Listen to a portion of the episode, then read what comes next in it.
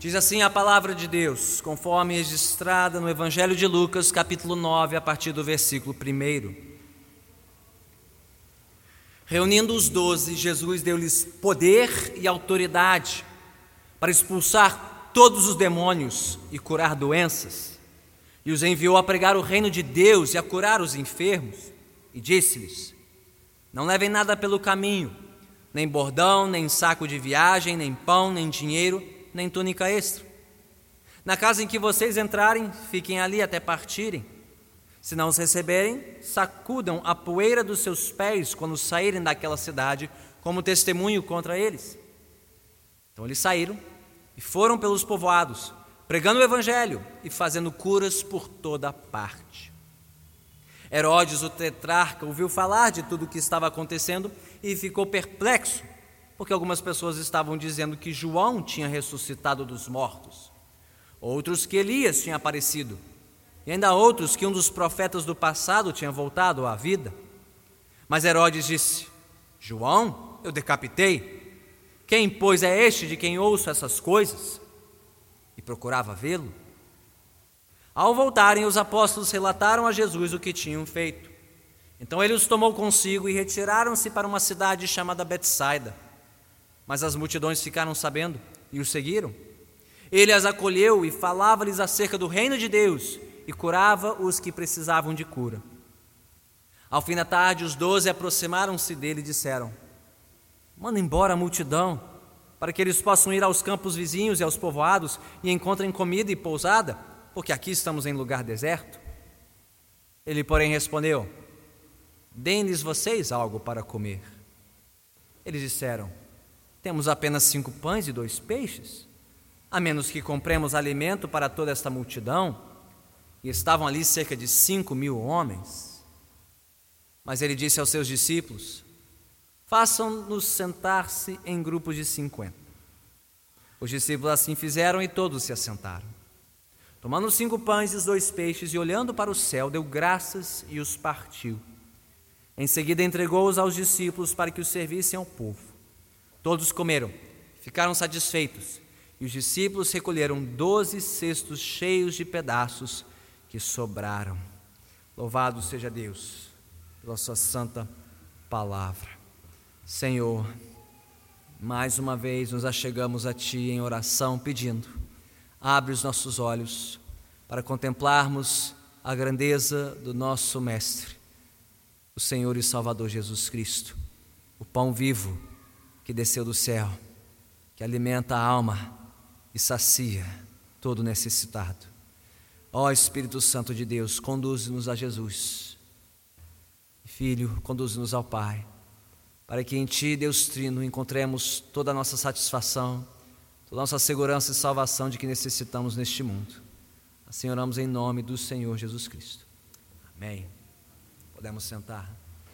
Na história recente do cristianismo, Poucos homens se igualam um testemunho de fé e de generosidade, como George Miller. Não sei quantos ouviram falar de George Miller. Nascido no extinto reino da Prússia, e hoje corresponderia à Alemanha, após uma juventude rebelde e devassa, George Miller converteu-se à fé em Cristo quando um jovem adulto e dedicou o resto da sua vida obra evangelística e missionária até o seu falecimento, aos 92 anos de idade.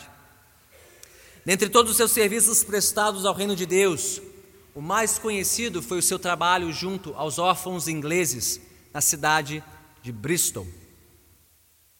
Com um aumento expressivo do número de órfãos nas cidades inglesas, fruto de um surto de cólera que ceifou a vida de milhares no início do século XIX. Além das indústrias que absorviam toda a mão de obra disponível, separando os pais das suas famílias, George e sua esposa Mary sentiram o chamado de Deus para cuidar das crianças abandonadas na sua cidade, que viviam largadas nas ruas, sem pai, sem mãe. A princípio, o casal começou adaptando a sua própria casa para acomodar 30 meninas provendo-lhes comida, roupa, alimento, educação cristã. e logo o trabalho cresceu. As casas vizinhas foram alugadas para ampliar o atendimento para 130 crianças, tanto de meninos como de meninas.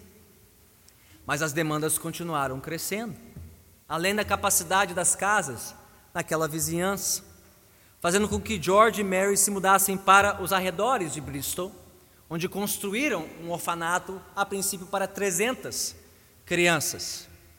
E a capacidade foi aumentada pouco tempo depois para abrigar duas mil crianças. Ao final da sua longa vida de serviço, estima-se que o orfanato em Bristol, administrado por George Miller, que está em funcionamento até hoje, 100 anos depois, mais de 100 anos depois, tenha cuidado de mais de 10 mil crianças. Para ser exato, 10.024 crianças, até a morte de George Miller.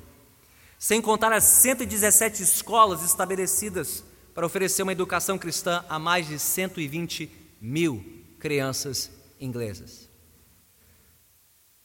O mais impressionante em tudo isso é que George Miller jamais recebeu um centavo de ajuda da coroa inglesa. Nunca recebeu ajuda do governo. E nunca fez uma única campanha de arrecadação de recursos para sustentar as crianças do orfanato. Tudo que ele recebia vinha de ofertas voluntárias em resposta às suas orações. E há muitos episódios de respostas às orações de George muito bem documentados. O mais famoso é o seguinte: numa manhã em que George, como de costume, dirigiu-se ao refeitório para se reunir com centenas de órfãos para orar com elas pelo café da manhã. Ele assim fez. Agradeceu ao Senhor pela refeição com um detalhe: os pratos estavam vazios. Toda a comida da dispensa do orfanato tinha acabado. E mesmo assim, George, como toda manhã, levantou-se e orou agradecendo pela refeição. Assim que ele terminou de orar, minutos depois, o padeiro da cidade bateu a porta, dizendo que Deus o havia acordado de madrugada, mais cedo, para assar fornadas a mais de pão para poder alimentar os órfãos naquele dia. Minutos depois, foi a vez do entregador de leite. A carroça dele quebrou na esquina e Deus o incomodou para doar todo o carregamento de leite para poder alimentar os órfãos naquela manhã.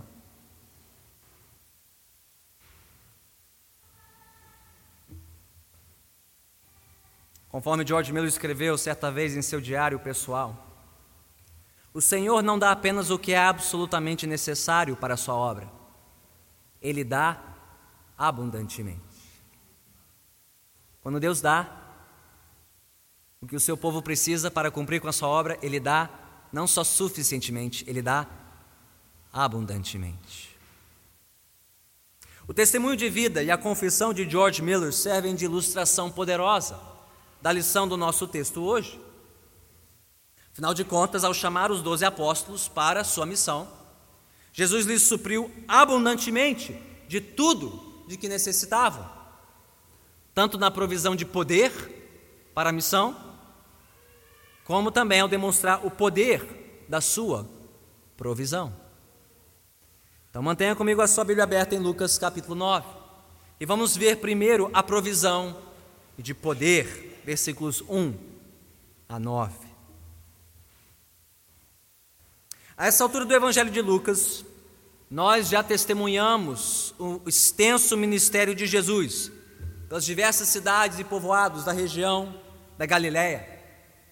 Por onde Jesus passava, diante dos olhares atentos dos seus discípulos, o Mestre proclamava as boas novas do reino de Deus, oferecendo perdão, salvação, mediante o arrependimento de pecados, e demonstrando o seu poder salvador de novo e de novo e de novo, a cada cura, a cada libertação de alguém oprimido por Satanás.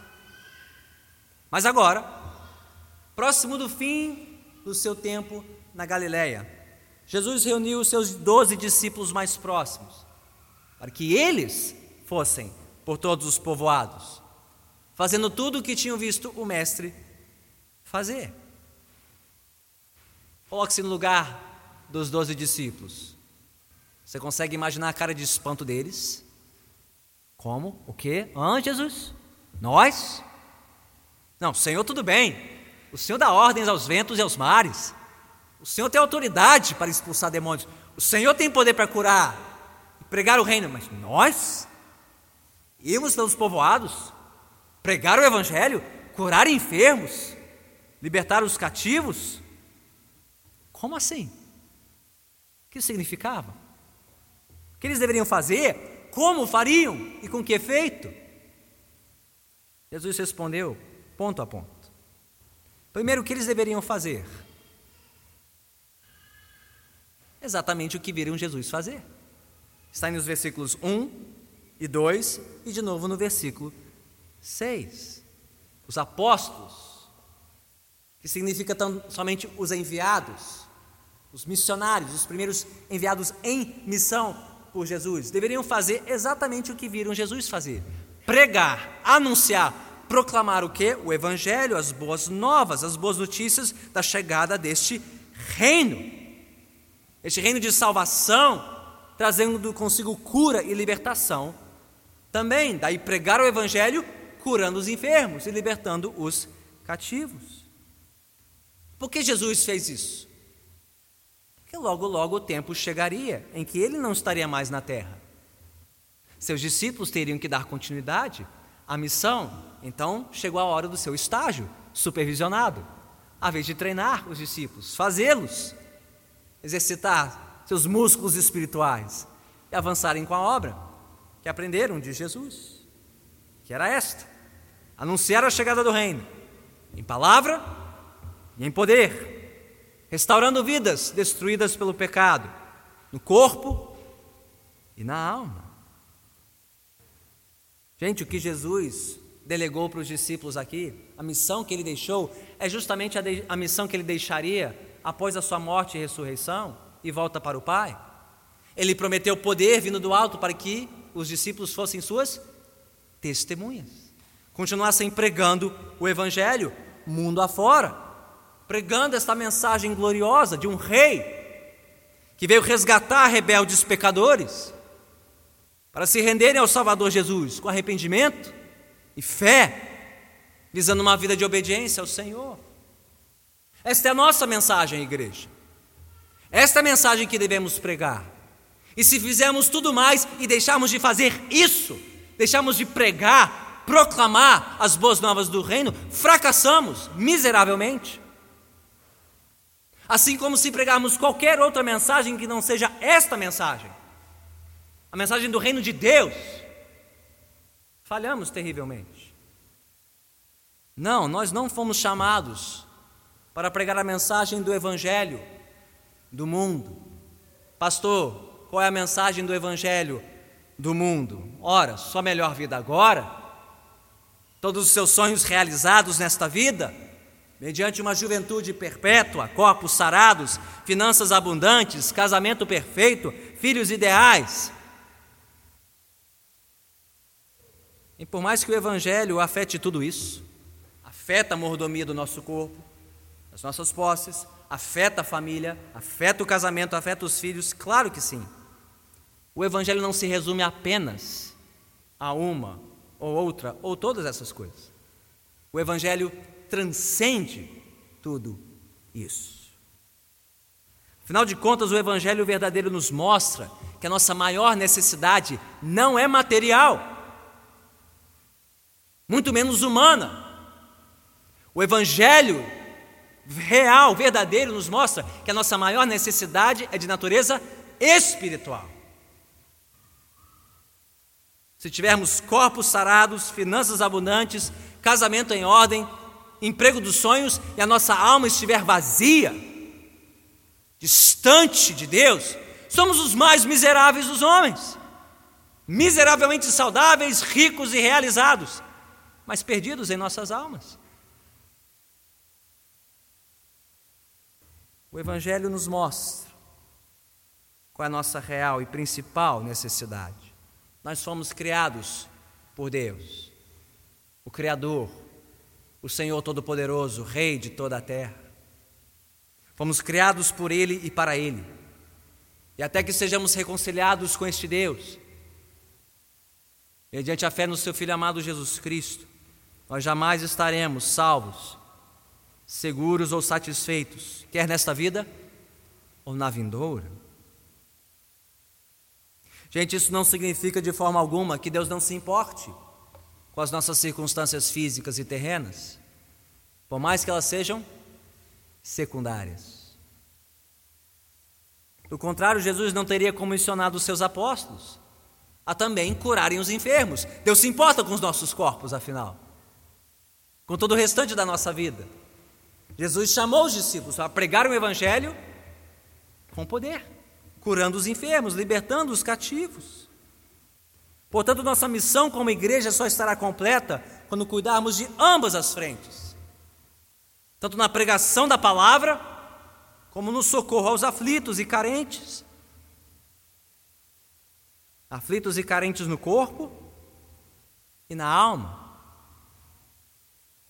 Enfermos, órfãos, viúvas, marginalizados, desprovidos, fruto de um mundo sob os efeitos da rebeldia humana.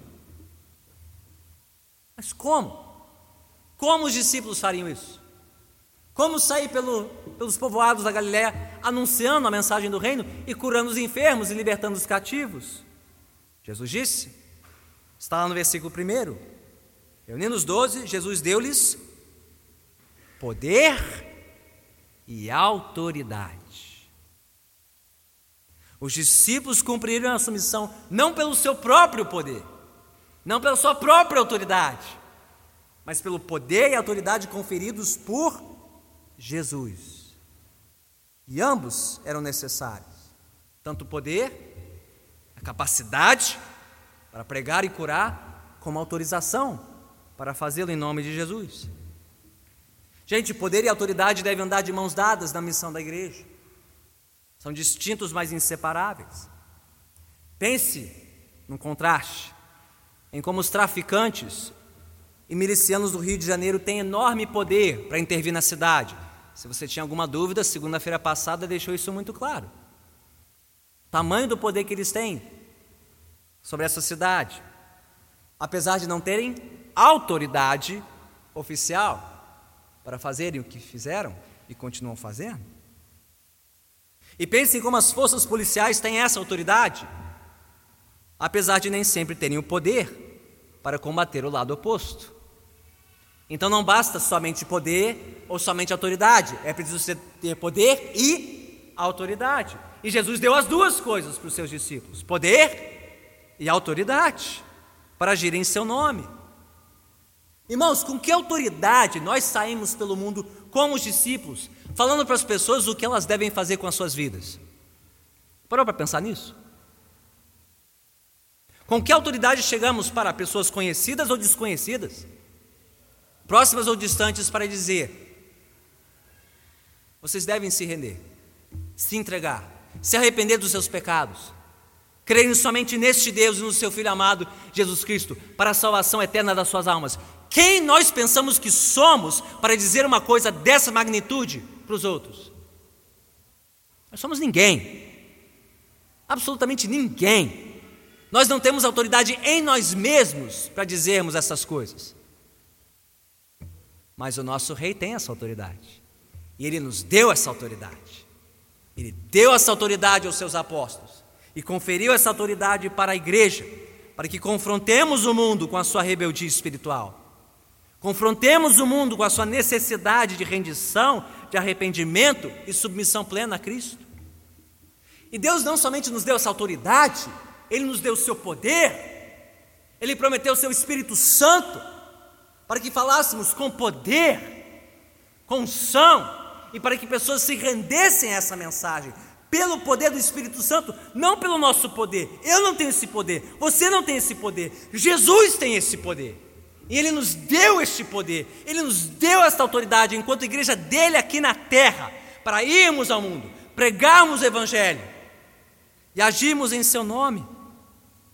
Sim, invocando as bênçãos do seu reino sobre os que nos ouvem, especialmente o perdão para os pecados, mas também cura para os seus corpos e libertação para as suas almas. Gente, tem menos pecadores hoje do que existiam na época de Jesus? Menos pessoas doentes hoje do que na época de Jesus? Menos pessoas cativas e oprimidas pelo diabo do que no tempo de Jesus? Não, as necessidades continuam aí. Mas o poder e a autoridade ainda estão sobre nós. Se tão somente confiarmos no Senhor e o buscarmos e suplicarmos mais dele, ele nos enviará com poder e autoridade para anunciar o Evangelho, vermos vidas se rendendo, sendo salvas, libertas para a glória de Jesus.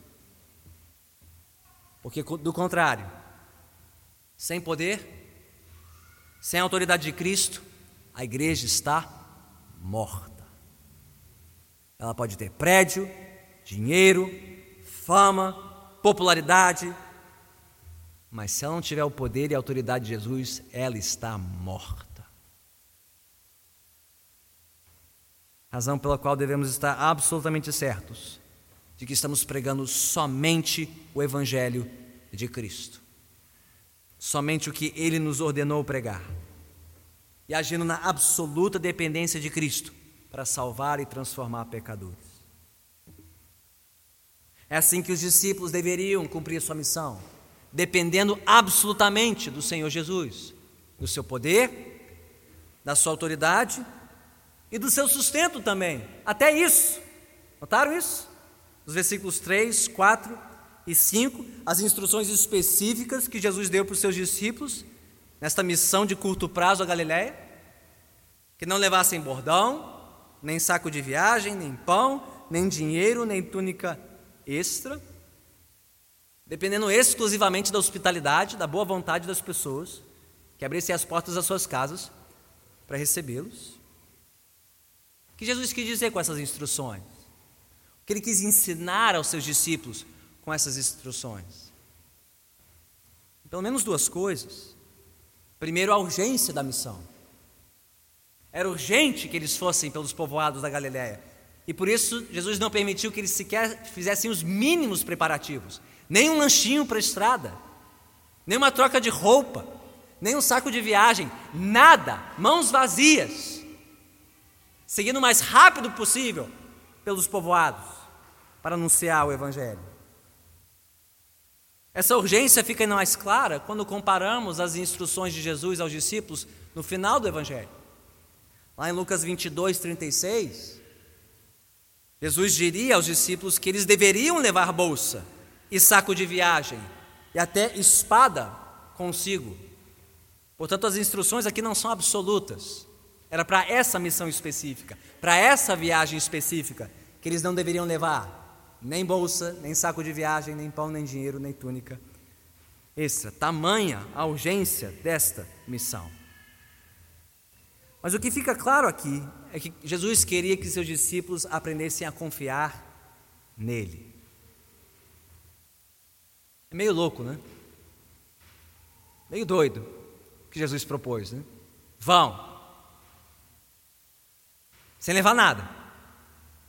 Nada na mochila, nem mochila Nada na carteira, nem carteira. Nada na lancheira, esqueça a lancheira. Nada. E vão pelos povoados. E recebam a hospitalidade de quem os receber, sendo que Jesus disse: alguns não vão os receber. Nem todos vão recebê-los. Nem todos vão acolhê-los. Só confiando em Jesus. Só confiando na sua absoluta provisão para cada passo da jornada. Eles deveriam continuar confiando no sustento do Senhor. E agindo com tamanha autoridade, disse Jesus, que se um lar não os recebesse, versículo 5, eles deveriam sacudir a poeira dos seus pés quando saíssem daquela cidade. O que significa isso? Bem, os judeus tinham um costume entre os rabinos de quando visitassem terras estrangeiras, dos gentios, ao voltarem para a Terra Santa, que eles sacudissem a poeira dos pés, em sinal de que não estavam se misturando com os outros povos, um sinal de repúdio, num sinal de recriminação, de advertência contra os outros povos que não servissem ao único e verdadeiro Deus. Jesus disse para esses discípulos: Olha, se não receberem vocês, não abaixem a cabeça, não.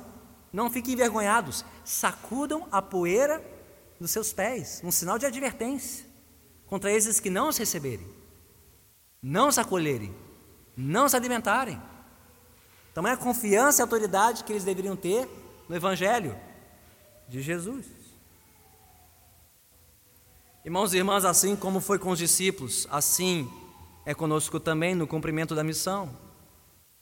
Quando Deus nos chama para avançar com o Evangelho mundo afora, Ele nos chama para confiar absolutamente nele, no seu poder, na sua autoridade, no seu sustento. Deus proverá, Deus suprirá o que for necessário. Se Ele nos chamou, Ele vai nos suprir plenamente. Ele não nos envia para uma missão para a qual ele não supre tudo que for necessário, quer poder, quer autoridade, quer o próprio pão de cada dia. E sem ele, nada podemos fazer. Então, que efeito teve a missão dos doze? Bem, o versículo 6 diz que os discípulos obedeceram, saíram pelos povoados, pregaram o evangelho e mais, curaram a muitos. Jesus cumpriu a sua palavra, o seu poder os acompanhou, a palavra não voltou vazia, pessoas se renderam e foram salvas, e foram libertas e foram curadas por toda parte. Glórias a Jesus por isso. A ponto de o homem mais poderoso daquele canto do mundo ficar inquieto. Um tal de Herodes, o tetrarca, versículo 7, filho do temido Herodes o Grande, responsável pela administração da região da Galiléia. Esse foi o Herodes, o tetrarca, que havia decapitado João Batista. João que havia pregado contra os pecados de Herodes, seu adultério, sua imoralidade. E para calar a voz de Deus, por meio do profeta João Batista, o decapitou. E de repente, eis que Herodes recebe as notícias de que tinham rumores de outros pregadores na sua terra. Mais curas, mais sinais, o evangelho correndo solto. A palavra que Herodes tinha tentado calar e abafar, de repente varrendo a sua terra. Nem mesmo Herodes foi capaz de calar a voz de Deus. Por mais que ele quisesse, tentasse, a ponto de ficar perplexo, diz o texto, achando que João Batista havia ressuscitado dentre os mortos, ou algum outro profeta do passado havia ressurgido, que nos mostra, gente, que quando os apóstolos ou a própria igreja, nós servimos em obediência a Jesus, na dependência de Jesus, não há quem impeça o avanço do Evangelho. Não há. Homem por mais poderoso, autoridade por mais oposta ao Evangelho, que pode calar a pregação da palavra. E em tudo isso, Jesus revela a sua glória, mas sem compartilhar a sua glória. Vocês notaram? E quem é que foi pregar pelos povoados? Os apóstolos. Mas Herodes queria saber mais sobre quem? Jesus. Foram os apóstolos que correram, mas Herodes queria saber quem era esse tal de Jesus. Porque quando a igreja prega, o que deve pregar é Jesus quem recebe a glória, não os apóstolos, não os pregadores. É Jesus e Jesus somente. Então, em tudo isso, vemos a provisão soberana de poder sobre os primeiros apóstolos. Poder para quê, pastor? Para que Deus nos dá do seu poder? Ora, poder para pregar o Evangelho, poder para curar enfermos e libertar os cativos poder para depender do Senhor e enfrentar a oposição dos homens, poder para tornar Cristo conhecido e exaltado acima de tudo e de todos. É este poder que Jesus primeiro delegou aos seus apóstolos e depois a nós, sua igreja aqui na terra. E não, não para a nossa glória, mas somente para a glória de Jesus. Então já vimos até aqui a provisão de poder. Mas vejamos no restante dessa história o poder da provisão de Deus. Versículos 10 a 17. Após tudo que Jesus e os seus apóstolos haviam realizado na Galiléia, poderia parecer que não restava mais nada a fazer naquela região, certo? Tinha como superar o que já tinha sido feito? Tempestades acalmadas, endemoniado liberto, enfermos curados, até mortos ressuscitados. Que mais sobrou para Jesus fazer? Arrumar as malas e seguir viagem a missão Galileia terminou, exceto pelo último e principal milagre. Tanto que este é o, o único milagre relatado em todos os quatro evangelhos, excetuando, é claro, a ressurreição de Jesus, o conhecido milagre da multiplicação dos pães e dos peixes. Por mais familiar que seja o relato, nem sempre o seu contexto é conhecido e lembrado, porque ele vem logo depois desta missão de curto prazo, este estágio dos apóstolos, é o que diz o versículo 10. Ao voltarem, ao retornarem desta missão, e você pode ver estes homens cansados, exaustos, tendo percorrido aqueles povoados, pregando para tanta gente, socorrendo tanta gente, com o mínimo de recursos, cansados e precisando de um alento, de um descanso. E foi o que Jesus ofereceu no versículo 10, levando-os consigo para se retirarem para um pequeno retiro próximo da cidade de Betsaida. Eles precisavam de um tempo a sós com o Mestre, assim como todos nós, após uma temporada desgastante de serviço ao Senhor.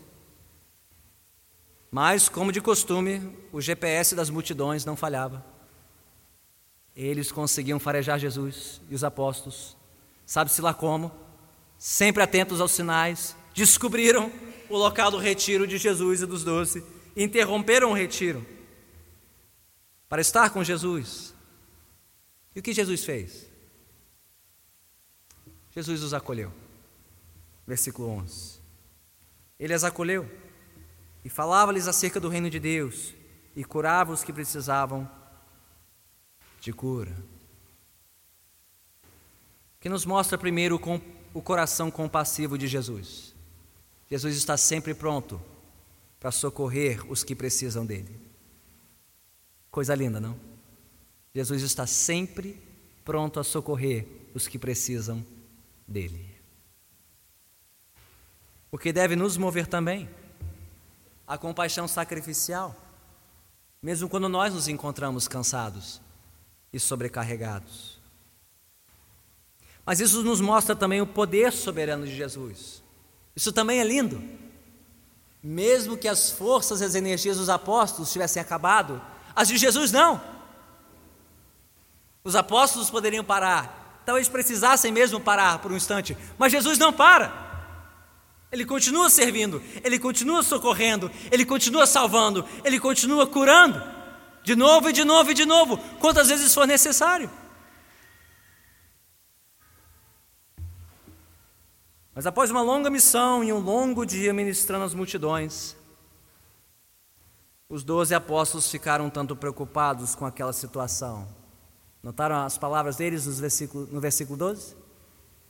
Ao fim da tarde, os doze aproximaram-se dele e disseram: Manda embora a multidão para que eles possam ir aos campos vizinhos e aos povoados, e encontrem comida e pousada, porque aqui estamos em um lugar deserto. Hum. Talvez os doze estivessem genu genuinamente preocupados com aquela multidão. Afinal, gente, eram cinco mil homens. Eram pelo menos cinco mil pessoas. Vai que a esposa veio junto e um filho. Vai multiplicando o número de milhares de bocas a serem alimentadas, pessoas a serem acolhidas. Eram pelo menos 5 mil pessoas, diz o versículo 14. Todas precisando achar abrigo longe dali, estavam numa região deserta. E precisando de comida, e não era pouca, não. Já pensou organizar um acampamento e uma cantina de última hora para 5 mil bocas? Complicado, né? A tarde chegando, noite se aproximando e aquele povo todo sem teto e sem comida. O que fazer? Mas o tom das palavras dos apóstolos revela algo mais. Exaustos, provavelmente exasperados, vocês repararam que eles literalmente deram ordens a Jesus e nem pediram licença. Nenhum mestre, nenhum senhor foi na lata. Manda embora, Jesus. Tá tarde. É muita gente para alimentar e acolher. Tá na hora de todo mundo ir para casa. Acabou essa festa. Chega. A resposta de Jesus não poderia ter sido mais surpreendente e confrontadora, versículo 13. Deem-lhes vocês algo para comer. Como? Hein? Doze homens para alimentar cinco mil outros homens, assim, sem nenhum preparo, sem nenhum aviso. Calma aí, Jesus. Nós acabamos de voltar uma viagem em que não levamos dinheiro, não levamos pão, não levamos roupa extra, nem para nós, e agora nós precisamos alimentar essa multidão toda. É isso mesmo. O que aconteceu com Jesus? Será que o sol bagunçou um pouquinho o juízo dele, tanto tempo fora no deserto? Eles não tinham nem para si. Quanto mais para uma multidão, cinco pães, dois peixes. Como então, entendemos a ordem de Jesus aos doze? E por um lado, à luz do restante dessa história, fica claro que Jesus não esperava que eles mesmos providenciassem comida para aquela gente toda, com seus próprios recursos. Não mais do que Jesus esperava que os doze, doze pregassem o Evangelho e curassem os enfermos e libertassem os cativos com seus próprios recursos pela sua própria força e autoridade, não. O que nos mostra, gente, que quando Jesus pediu algo dos doze, ou pede algo de nós, Ele não espera que nós sejamos capazes de suprir aquilo que Ele exige. Seja criar filhos, manter um casamento, ser um bom trabalhador, darmos bom testemunho, pregar o Evangelho, socorrer os necessitados. Quando Jesus nos chama essas coisas, Ele quer revelar-nos o seu poder e a sua provisão sobrenaturais justamente na nossa escassez, justamente na nossa insuficiência, para que Ele receba a glória, não nós. Jesus pede coisas que nos parecem humanamente impossíveis, porque realmente são humanamente impossíveis, e para que reconheçamos que é somente para Ele que não é impossível para que a sua força e o seu poder sejam revelados na nossa fraqueza e na nossa insuficiência. Mas por outro lado, se tinha uma única coisa que Jesus esperava dos doze, e que eles não demonstraram aqui, era a confiança. Confiança no seu poder para suprir aquela multidão. Gente, os discípulos já tinham visto muitos milagres.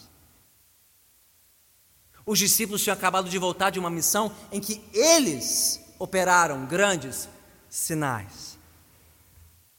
Então esperava-se minimamente que os doze confiassem e buscassem em Jesus os recursos para suprir aquela multidão. O que eles não fizeram. Em vez de olharem para Jesus, o que, que eles fizeram? Olharam somente para si.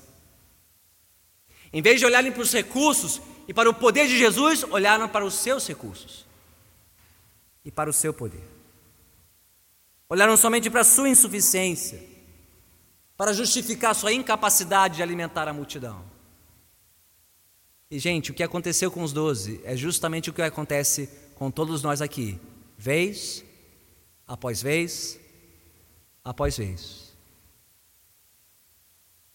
Quando ouvimos as ordens do Mestre, quando recebemos as instruções do Senhor e quando deixamos de olhar para Jesus, e olhamos somente para nós mesmos, ah, eu não consigo.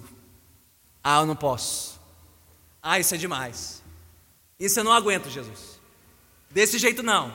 Aqui não. Até esse ponto, não. Quando paramos de olhar para Jesus e passamos a olhar somente para nós, para nossa fraqueza, para nossa limitação, nos esquecendo da provisão poderosa e generosa de Jesus, o que, que acontece? Fraquejamos na fé, esfriamos no amor, perdemos a esperança, minguamos em nosso serviço e na nossa obediência ao, Senhor. Então, o que precisa acontecer? O que precisa acontecer nesses momentos em que nos sentimos tão fracos, tão cansados, tão sobrecarregados, tão incapazes de cumprir as ordens de Jesus? Nós precisamos olhar de novo para Jesus. Parar de olhar para nós mesmos e olhar somente para Jesus. Assim como os doze apóstolos ao final dessa história. Sem perder mais um instante de tempo, Jesus ordenou que os seus doze organizassem as multidões em grupos de cinquenta, que fizeram, fim do versículo 14. E então ele tomou os cinco pães e dois peixes, e Jesus fez o que somente Deus podia fazer. Ele agradeceu aos céus, abençoou aquela refeição e começou a reparti-la. De novo, de novo, e de novo, de novo, e de novo, e de novo. Apóstolo após apóstolo após apóstolo. Recebeu das mãos do mestre o farnel para cada grupo assentado daquela multidão. Pelo menos cem grupos, de 50 cada. E o banquete só terminou, diz o versículo 17, quando todos comeram e ficaram satisfeitos. Mas o milagre não para aí. Olha o toque de mestre de Jesus. Ele só parou de abençoar e repartir o pão quando o quê? Versículo 17. Doze cestos cheios de sobras estavam nas mãos de cada um dos doze apóstolos. Um recado nada sutil de Jesus para os doze. Pois vocês duvidaram, está aí, na mão de cada um, um cesto cheio de sobras. De sobras. Como também testemunhou George Miller, guardião dos órfãos de Bristol. O Senhor não dá apenas o que é absolutamente necessário para a sua obra, Ele dá abundantemente. E o que Jesus espera então daqueles a quem Ele chama para a sua obra? Que tão somente o conheçamos, creamos nele. E confiemos nele.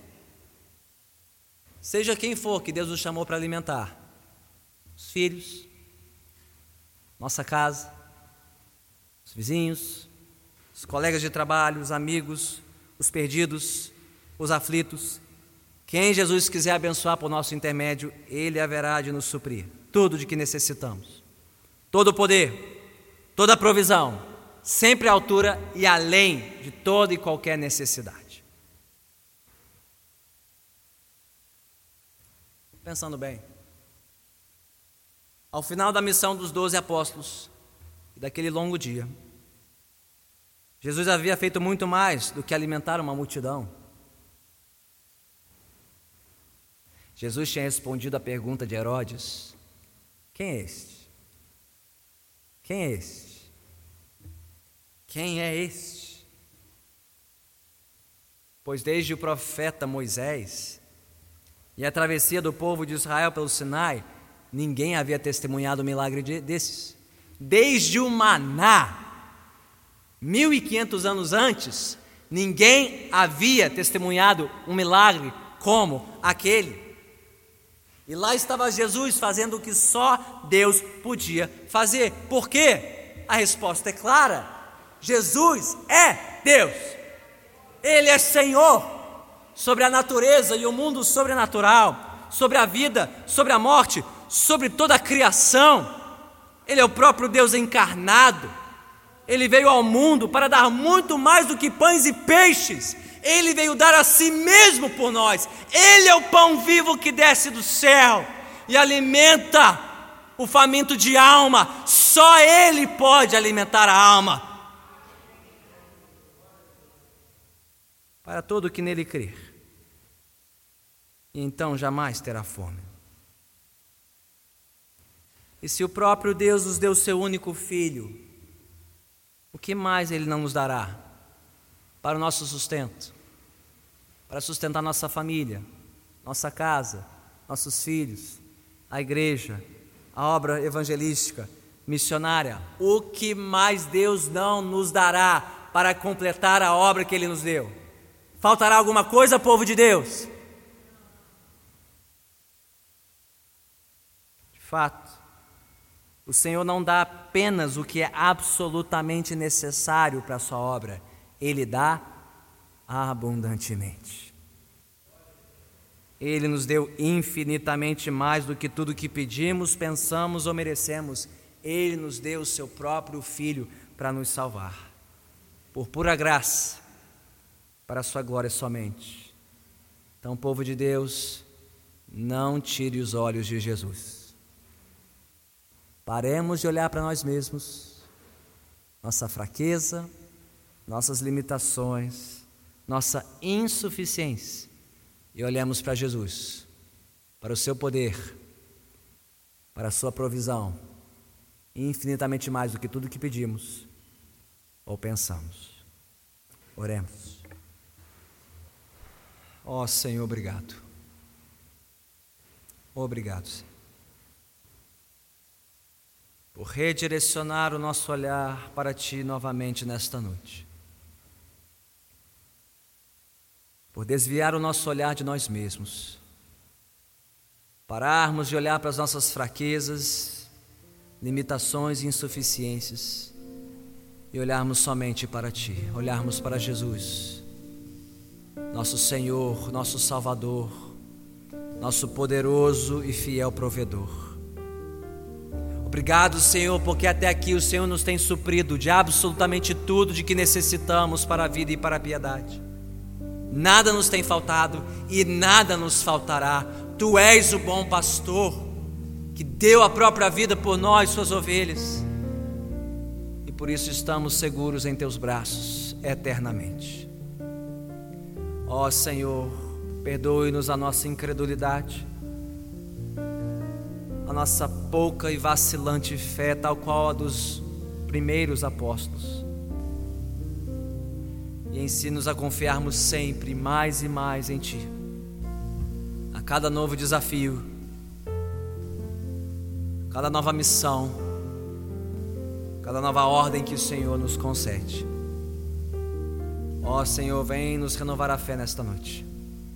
E vem fazer despertar a verdadeira fé no coração daqueles que nunca antes provaram de Jesus, nunca antes experimentaram do seu poder, da sua provisão Ó oh, Senhor, que a nossa alma saia daqui nesta noite cheia, farta, repleta, transbordante, grata e contente por Jesus, o pão vivo que desce do céu. A quem seja glória para todos sempre. Amém.